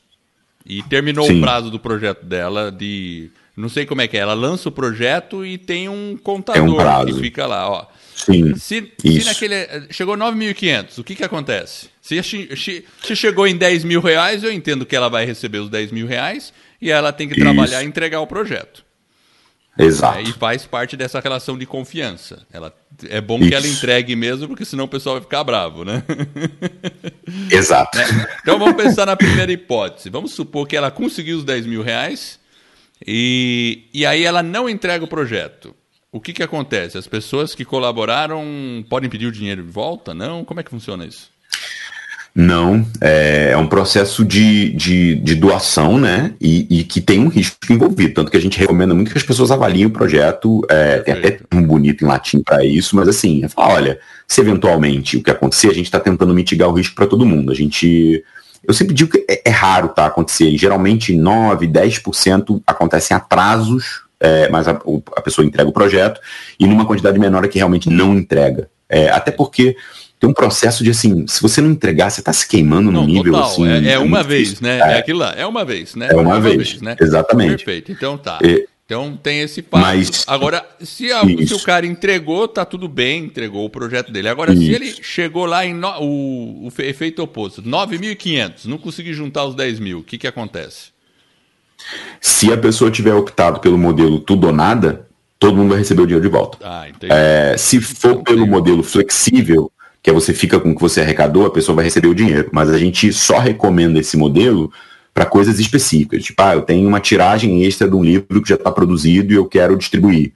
Aí o flexível não importa se você vai conseguir é, 10 ou 5, é, ou, ou, por exemplo, projetos de doação, é, de doação para causas, por exemplo, onde qualquer grana que entrar é, é, é, é bom para aquela causa e para aquele projeto daquela causa aí o modelo flexível funciona. Mas para esse modelo, onde você precisa viabilizar um projeto que está no papel e que não saiu, a gente recomenda só o tudo ou nada. E é o que é o mais utilizado. É o que é mais utilizado. Então, por isso, a fase de planejamento é fundamental, porque você tem que Exato. ter uma noção. É aquilo que você falou, tem que ter uma certa ambição, mas tem que tomar cuidado com ela. Para também isso, você não falar, não, é beleza, eu vou pedir 100 mil reais. Vamos pensar grande. É, aí você consegue isso. 10, né?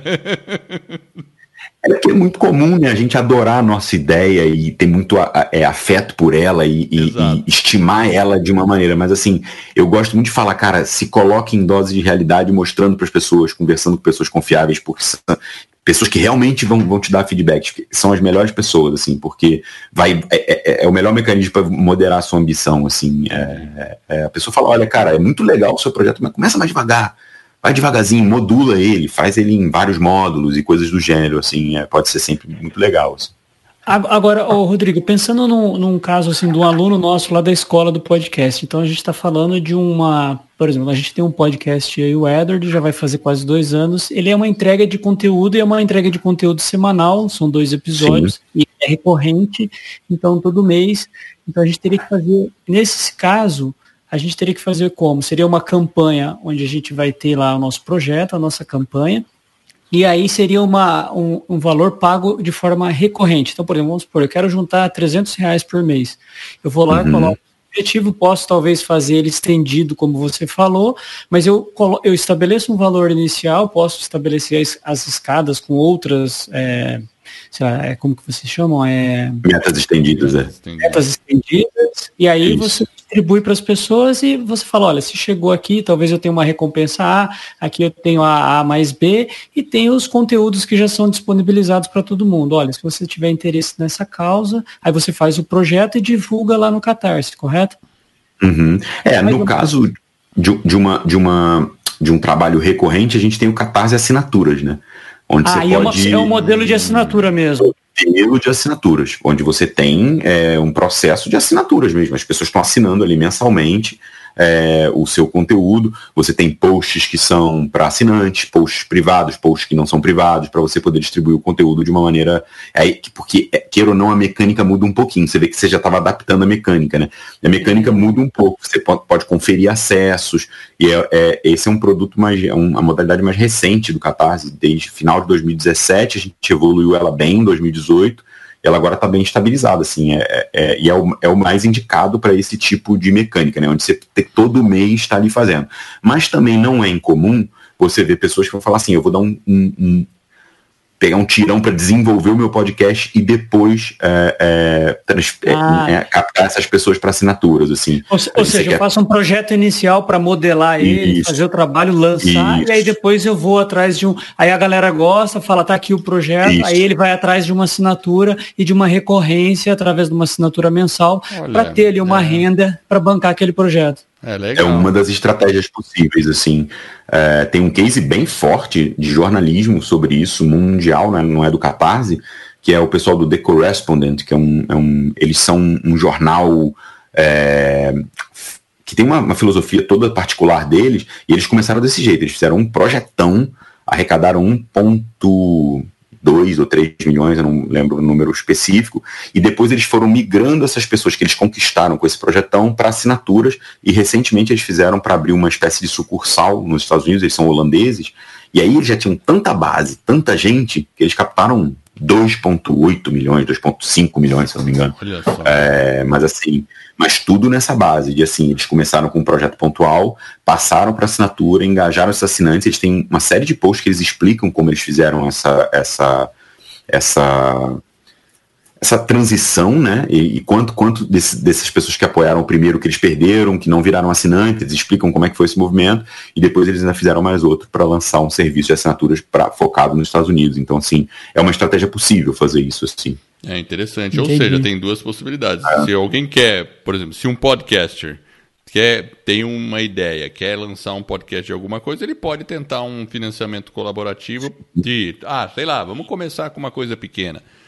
3 mil reais, né? Bem, só, 3 mil reais, vou criar um podcast assim, explica como vai ser. E vou comprar os equipamentos, vou, vou... vou fazer, Isso, poderia fazer, poderia fazer, de repente, uhum. porque às vezes tem muitas pessoas que estão dentro de comunidades, sabe, é, Rodrigo? Isso. E é, ele já tem uma certa tribo ali, né? Aquele pessoal, né? Tem pessoas que às vezes é um círculo de, ou pode ser uma religião, ou pode ser ah, alguma pessoa que é da parte de fitness, alguma coisa. Ele, ele então ele já tem uma certa comunidade. Daí ele fala, pô, se eu criar um pode, já está engajado, já... já... tem um engajamento. Então né? pode ser que nesse caso ele audiente. possa criar um projetinho e falar, vamos começar o podcast. Depois que ele criou esse projeto, ele pode ir para o modo recorrente e aí falar assim, pessoal, então eu vou fazer uma assinatura e se eu juntar tudo isso, eu posso te oferecer isso, ah, sei lá, ofereço uma camiseta, te ofereço uma caneca, te ofereço mais isso, né? Porque ele já tem os fãs, né? Então seria mais ou menos isso, nesse isso. sentido, né? É isso? É, é, meio por aí, assim. A gente, nas assinaturas, a gente recomenda que as recompensas não sejam físicas, porque isso vai te dar uma dor de cabeça Imagino, logística. É, que é. vai que vai fugir do teu, do teu núcleo de trabalho ali. Mas no pontual é bem comum, camiseta, caneca, é, no ponto Nossa, já, já é mais até cor de cabelo. É, até cor de cabelo? até cor de cabelo já teve. Cara. Aí o cara então, vai pra assim. Florianópolis cortar o cabelo, né? é, tem caro. É. é bem legal. Nossa, que bacana, né? Então... Agora, assim, como que dentro aí, obviamente, o pessoal deve ter vários tipos de projeto, vários tipos de dinâmicas, assim. Mas Sim. o que, que você vê aí, Rodrigo, assim, que é uma coisa assim legal que o pessoal faz por exemplo, para manter o, o, engajamento dos assinantes, por exemplo, né? Porque a gente está falando do podcaster, no caso aqui, no sentido de ter projeto, ele faz, mas depois ele pode ter isso como uma forma recorrente, até para um trabalho que ele pode desenvolver. Ninguém nasce querendo ser um podcaster, mas hoje em dia uhum. ele pode estar entregando um conteúdo de, de qualidade, né, um conteúdo que ajuda as pessoas e tem ali a tribo dele, tem um engajamento. Mas assim, de uma forma geral, assim, que que, que você vê aí dentro do, olhando agora mais uma pessoa que está dentro dos projetos, que funciona mesmo realmente para trazer o engajamento dos assinantes? Olha, é, acesso, acesso pessoal a você, é, exclusividade de conteúdo, esse tipo de coisa onde você faz a pessoa se sentir é, mais que, que, ela, que, ela, tem mais acesso a determinada coisa funciona muito bem é uma das questões então se você tem uma audiência já bastante estabelecida ou que está se estabelecendo e você tem pessoas que estão interessadas em participar um pouco melhor de pauta ou ter uma conversa mais pessoal com vocês ou ter acesso aos convidados é, e você uma live estender. por exemplo particular para esse grupo isso esse tipo exclusividade a ideia de exclusividade funciona muito bem nesse sentido é, é, é, bem legal, assim. Então você vai ter, às vezes isso nem vai acontecer necessariamente no Catarse, vai ter um grupo no Discord, um grupo no Facebook, onde só os assinantes fazem parte. É, claro, tem seus desafios de gestão disso, mas assim, geralmente é, é, é as pessoas estão muito interessadas nesse tipo de coisa, assim.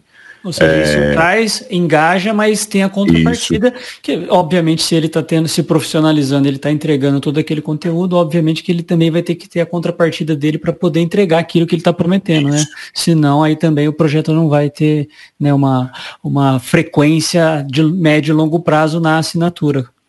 É, e cria a sensação de participação, né? Que eu acho que é muito valiosa. Assim, esse pessoal mesmo do The Correspondent, eles abriram com a, uma universidade lá nos Estados Unidos para estudar a diferença entre um assinante e um membro.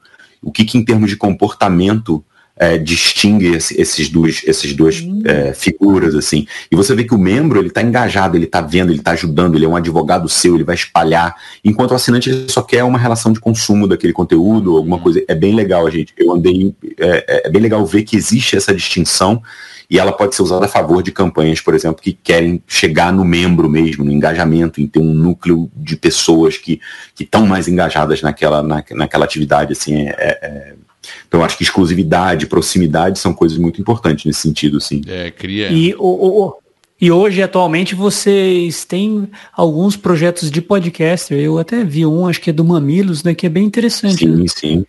Mamilos, o Bruno Torturra, é, tem alguns ali. É... Ivan Mizanzuki, já vi. É, o Ivan lá também. O... É... Tem alguns, assim. Então, assim, tem é, podcast, por exemplo, no, é, é, uma categoria que a gente acha que vai crescer muito, assim, é, principalmente assinaturas. Ao mesmo tempo, é, é, isso também, né? Existem muitas opções. Então, você vai ver gente que tem o Catarse, mas tem outra coisa e tem outra coisa. Então, é, é, é um, é um, um, grupo de pessoas, né, que vai variar de acordo com o tema que, sobre o podcast, que, que vai ter diversas técnicas de como monetizar isso, assim. Sim. É, mas sim. Mas é uma é, técnica acho boa. que a assinatura é um modelo bem. É um modelo sim, bom. sim, é um modelo bem adequado, assim, né? Sim, sim. Legal. Deixa eu dar uma virada agora aqui, né? Porque eu tava. Eu, eu sei que. Agora vamos falar um pouco do empreendedor, do Rodrigo empreendedor aí, e de, de dificuldades.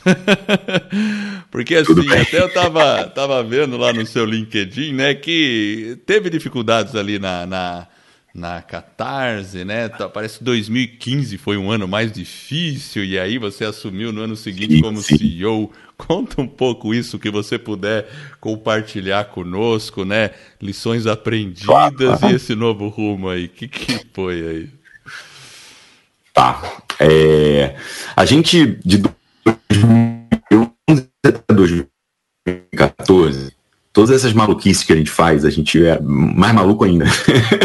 então a gente, por exemplo, não tinha hierarquia. A gente tinha zonas de responsabilidade. A gente não tinha hierarquia mesmo, assim. Era, era, assim, eram zonas de responsabilidade, papéis, mas não existia um tomador de decisão que toma decisão quando ninguém mais consegue tomar, né? É, em 2015, a gente, em 2013, 2014, a gente viu um crescimento maior ali do modelo e a gente sentiu que a gente precisava começar a botar mais lenha na fogueira para acelerar. Em 2015, a gente decide por, por fazer isso, por ficar, vamos, vamos transformar, vamos mudar um pouquinho o modelo de gestão da empresa. É, então a gente pensou ali quem podia ser o CEO, a gente começou a pensar como é que as áreas iam reportar as coisas, estruturar mais um pouquinho esse processo. E a principal é, estratégia que a gente adotou foi de foi uma estratégia que hoje é, é, assim, a gente contratou muita gente, a gente cometeu um erro que eu hoje em dia vejo, olho para trás e vejo que é muito clássico assim, que é associar tração, crescimento e ultrapassar desafios contratando gente. Você contrata gente. E você não cuida de coisas como cultura da empresa, como é que essas comunicações e como é que essas funções estavam circulando. É, o mercado tinha ficado mais, mais competitivo, então tinham mais concorrentes e, um, e, mais complexo também, por uma série de razões. Então o que aconteceu foi que a gente contratou muita gente, a gente saiu de 13 pessoas para 26 Tá. sem ter os processos adequados para circular essas informações que são muito necessárias. A gente tinha dois escritórios no Rio e em São Paulo, ainda tinha pessoas remotas. Isso é um erro clássico assim de trabalho remoto. Hoje em dia eu sei disso, mas na época não sabia. Fui estudar muito depois disso. E a gente é, errou na execução estratégica mesmo, assim, a gente errou no ângulo estratégico. O que, o que, o que, o que, o resultado disso foi que a gente queimou caixa, não cresceu nada e ficou numa situação financeira muito difícil. É, então, a gente chegou no final do, do ano, em 2015, é, com uma certa apreensão de como é que a gente vai virar ali em 2016, né?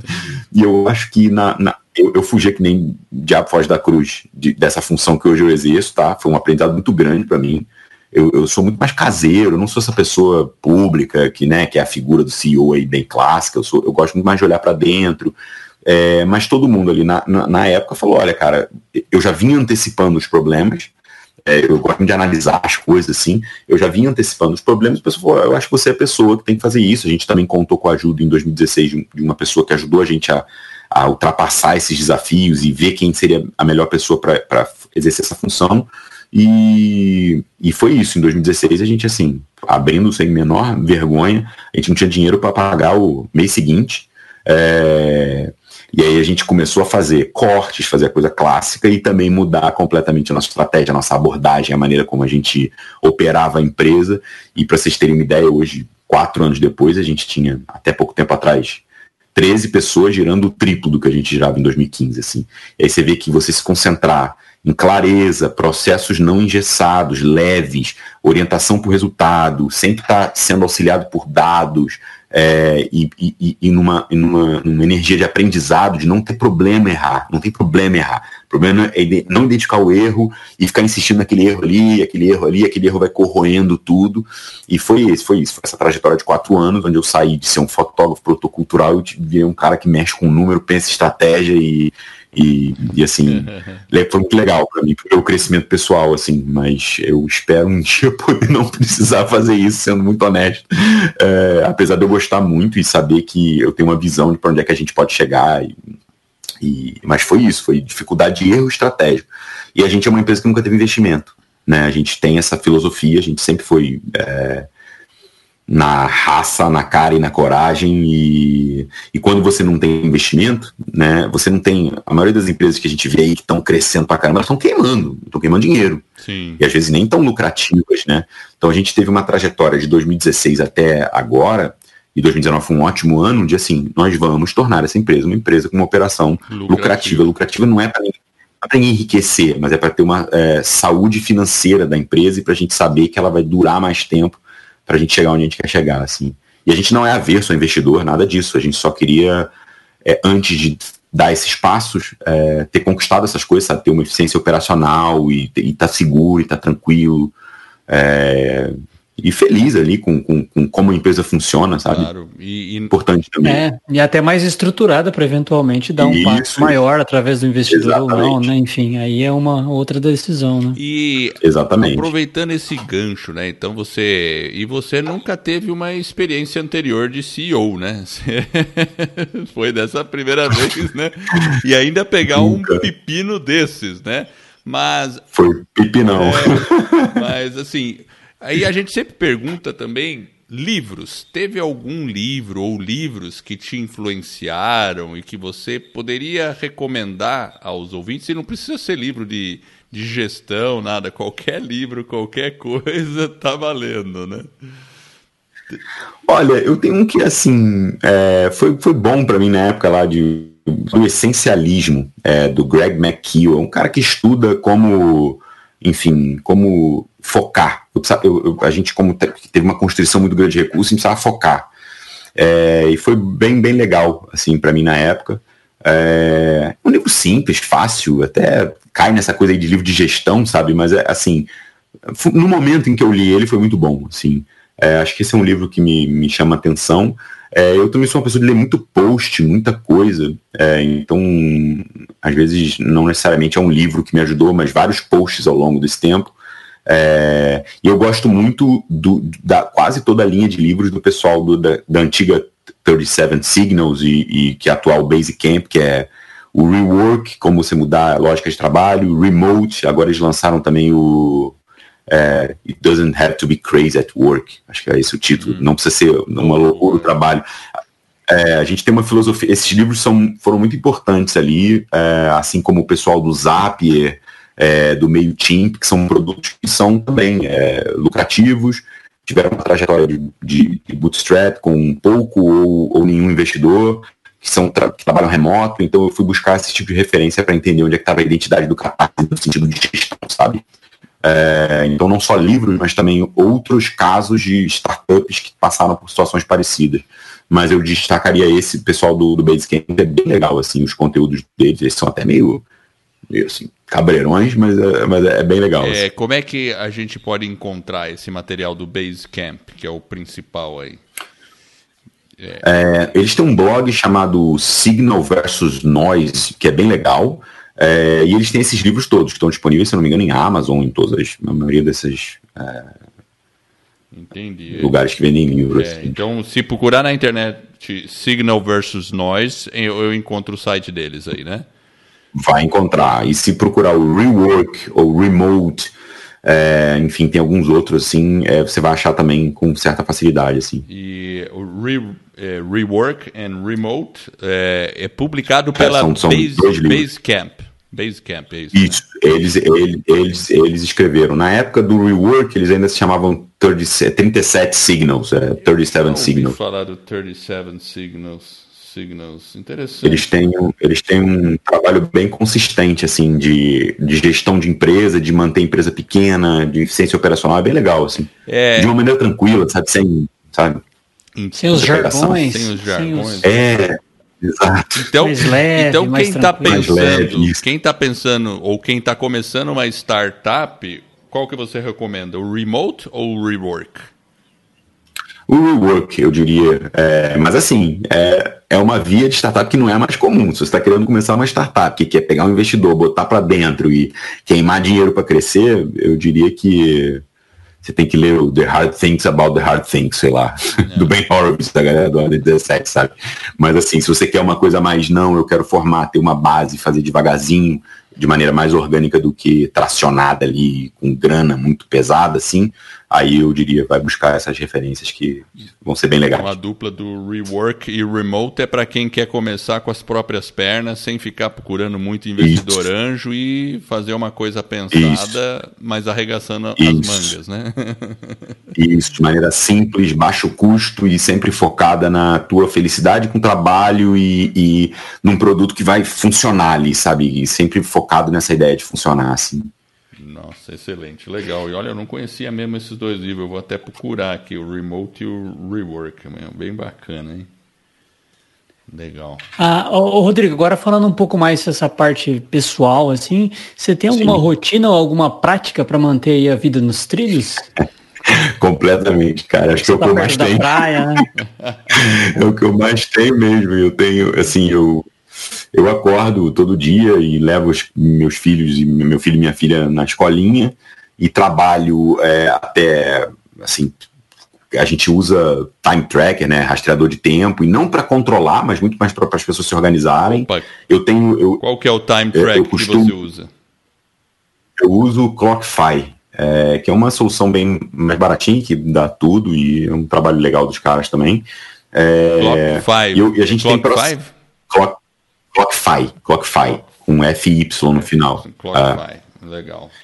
E e a gente tem processinhos, né, de, como se fossem stand-ups diários, né, que é aquela reuniãozinha que geralmente quando você está ao vivo você faz em pé para resolver rápido, mas que a gente usa para planejar. E cada um da equipe faz do seu jeito, mas a gente é, coloca, todo mundo coloca o seu ali no, no, no nosso Slack, né, que é, um, é, é, o que a gente chama de sala de chat da equipe, que a gente usa o Slack.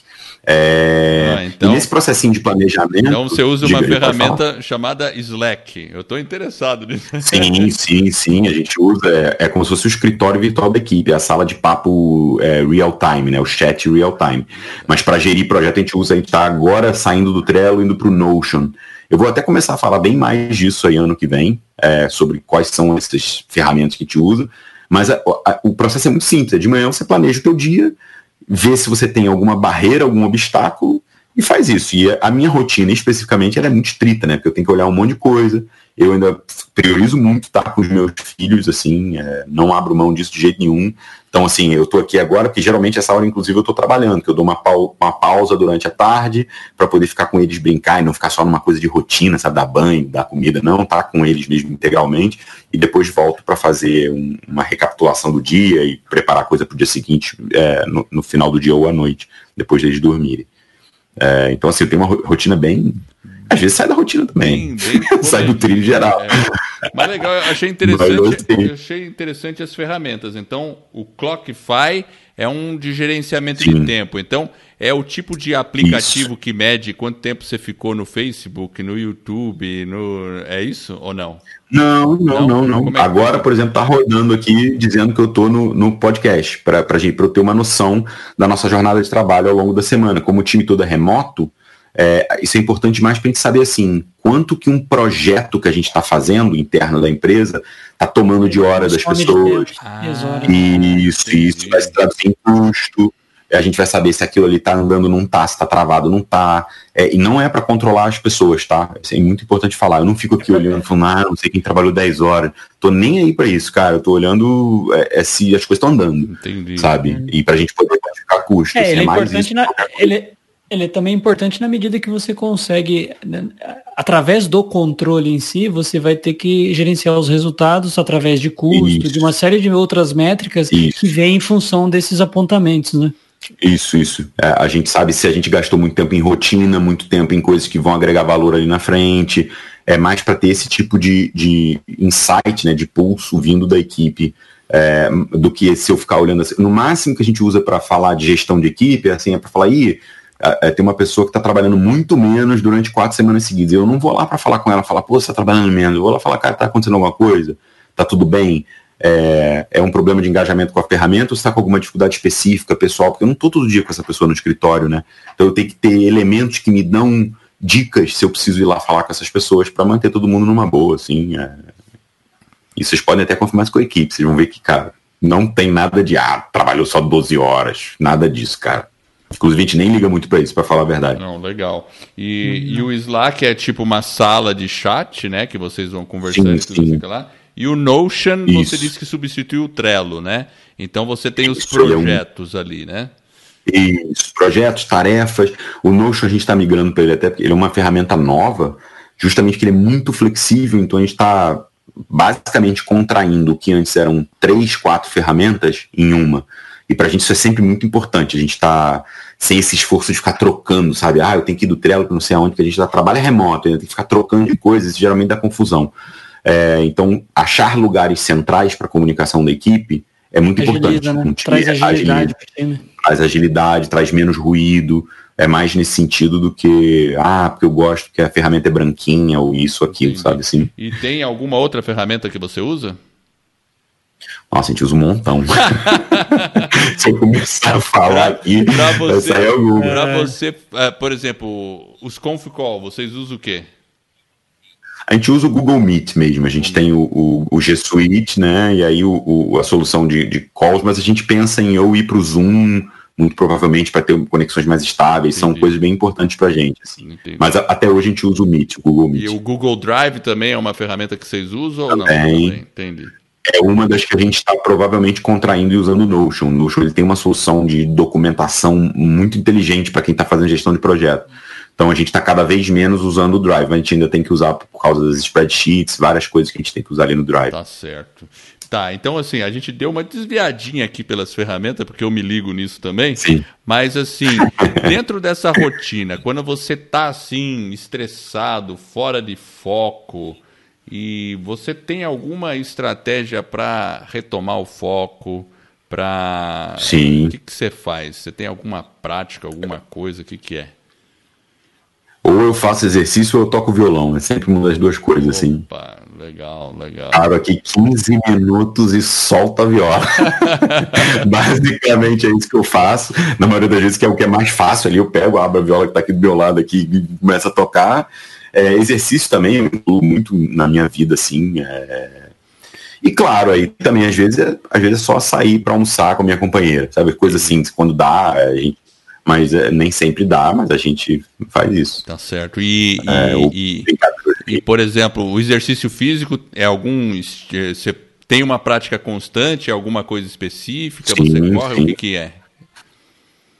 Ah, eu faço um tipo de treinamento que é uma mistura de funcional com elementos de peso. É, eu sempre fui muito autodidata, exercício também, é, mas sempre faço há bastante tempo. Hoje em dia, eu, enfim, por causa dessa correria toda, acabei é, a vida também de empreendedor você ganha peso, ganhei 12 quilos, mas tô voltando pro meu esquema. Eu sempre fui muito disciplinado com isso, até eu gosto, na verdade, pra caramba. É nem... De correr, de fazer exercício funcional, levantar peso, gosto dessas coisas todas, assim. É, eu, eu, eu assim, teve uma época que eu tava com 94 quilos, agora eu tô com 80. Então, também passei por isso. Dá aquela descarrilada, assim, né? E... Eu, eu, eu, tô no contrário agora, eu tô com 90, 95 e tava com 81, então assim, eu tô voltando ali para o meu estado mais é, devagarzinho eu também. Eu fui muito ma mais magrelão, assim, né? Então, mas é uma coisa que a gente tem que tomar cuidado, porque depois a gente deixa de fazer, sim, né? Sim. E aí a gente tem que, Exatamente. tem que ficar nos trilhos dessa forma, né? O... É, às vezes a gente encontra os pesos aí, né? A gente perde e depois acha ele no caminho. Isso. É, Toma mais cuidado. É, verdade. Não tem jeito também, cara. Uma, uma hora é isso. Você sai do trilho uma coisa e na outra você tá no trilho. É, levando aqui essa expressão é, cabe muito bem, assim. É. Então sair um pouquinho do trilho do exercício em compensação em outras coisas tá ótimo, tá tudo fluindo, então tá valendo. São, são trocas ali que é, você faz. São fases. fala né? que tem Isso. fases a vida, né? Então às vezes, porque às vezes o pessoal fala assim, ah, temos que levar uma vida equilibrada. Mas uhum. é, tem a analogia da bicicleta. Você só equilibra uma bicicleta em movimento. Então a, a vida só vai sim, ser sim. equilibrada se você ficar em movimento. E você vai ter temporadas. Talvez você tenha uma temporada sim. que não tem jeito. Você fala, tá pegando fogo aqui, vou ter que regressar. Esquece, não vou fazer isso aqui.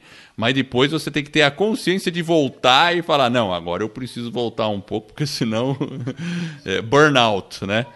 E... É, é, é isso aí. Eu, eu encaro bem assim, assim, para não gerar ansiedade. Você fala, cara, também não dá, não dá para abraçar tudo, sabe? Exato. Tem uma hora que acontece mesmo. Desde que seja isso, você tenha consciência de vai voltar, vai fazer, se você gosta também. Se não gosta também, é. beleza. Legal.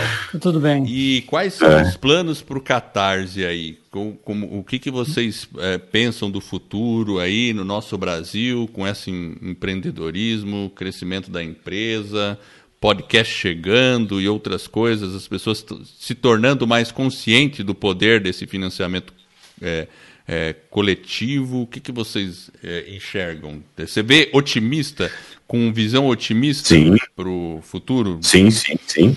Sim, é, apesar da turbulência toda aí, né?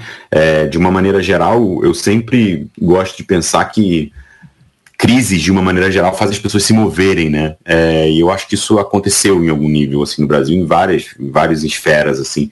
E a gente, especificamente para Catarse, a gente quer, a gente tem muita vontade de mergulhar mais é, justamente nesse mercado de conteúdo digital, publicações, é, É, e a gente tem vontade de modularizar um pouquinho melhor a plataforma, né? A gente esse tempo inteiro atua de maneira bem horizontal, recebendo todo tipo de projeto, e hoje a gente vê que faz sentido congregar essas comunidades de maneira mais específica, assim, a galera, sem perder a polinização entre elas, né? Que não necessariamente uma pessoa que gosta de podcast, de quadrinho ou de qualquer coisa não vai apoiar uma causa, mas assim, é como a gente potencializa essas comunicações. Então, assim, para o futuro do Catarse, eu imagino um, um Catarse que ele é mais focado em, em, em falar muito bem com cada um é, dos, dos, dos, dos, tipos de projetos e usuários que trazem esses projetos ali para a plataforma. É, é, quase que uma, um processo de personalização ali para cada categoria que a gente está entrando, está estudando como fazer. A gente não tem todas as respostas também, claro, né? a gente vai claro. incrementando à medida que a gente aprende.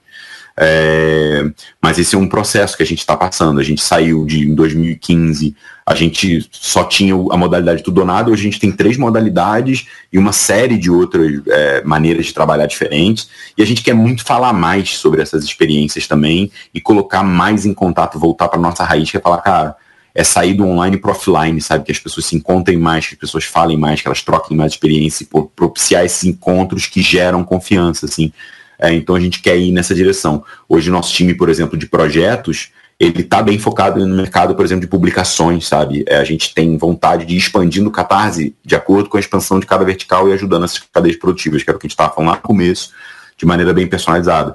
Então, o podcast está no meio disso, é, você tem jornalistas que muitos usam assinaturas, então existem algumas é, é, categorias de projetos que, que já estão já, já um pouco nessa área, a gente está começando a entender como a gente vai fazer isso através de publicações, que é o que mais tem, é, né, livro, é, quadrinhos, jogos de RPG que não deixam de ser livros, livros de fotografia, mas a gente vai expandir isso aos pouquinhos para cada uma dessas categorias, assim.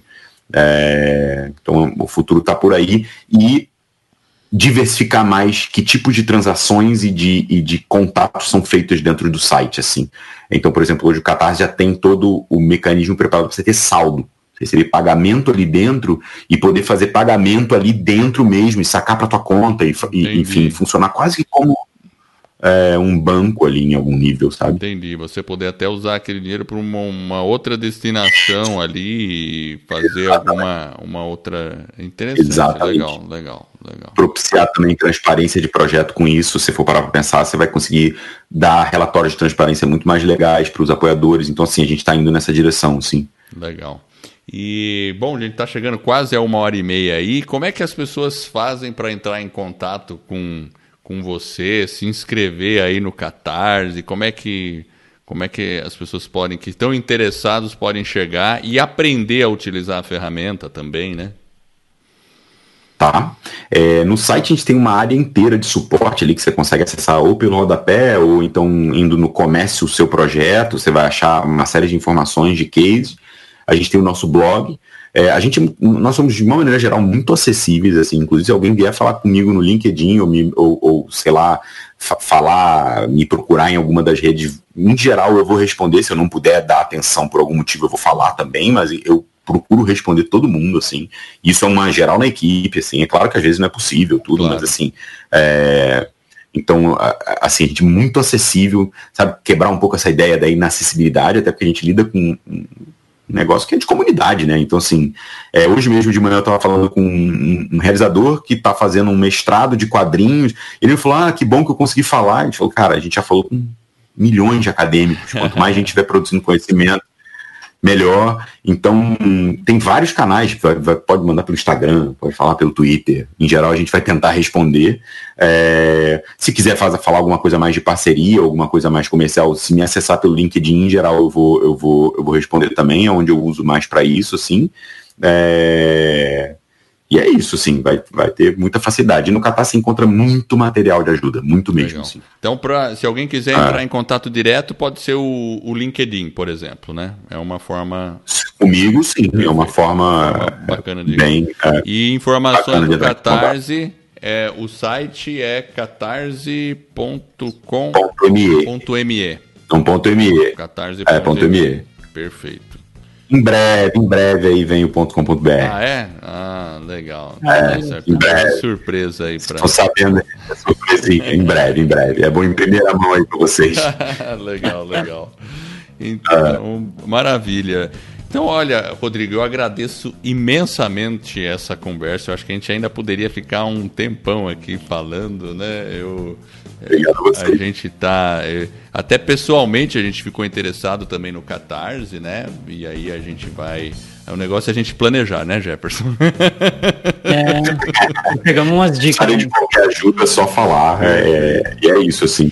Nossa, Fique, maravilha. Fiquem à vontade. Então, muito obrigado pelo seu tempo. E. Obrigado a vocês pelo convite.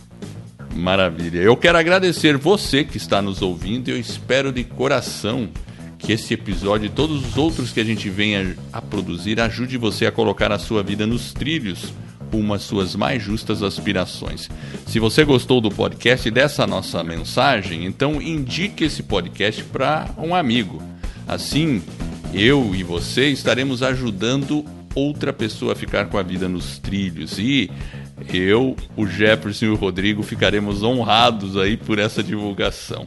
Fique ligado nos próximos episódios e acesse o nosso site vidanostrilhos.com.br e também a escola do podcast.com. Inclusive lá na escola do podcast, nós temos um curso gratuito para você aprender a lançar o seu podcast em 18 lições por e-mail. Eu agradeço a sua audiência e por essa jornada que está apenas no começo.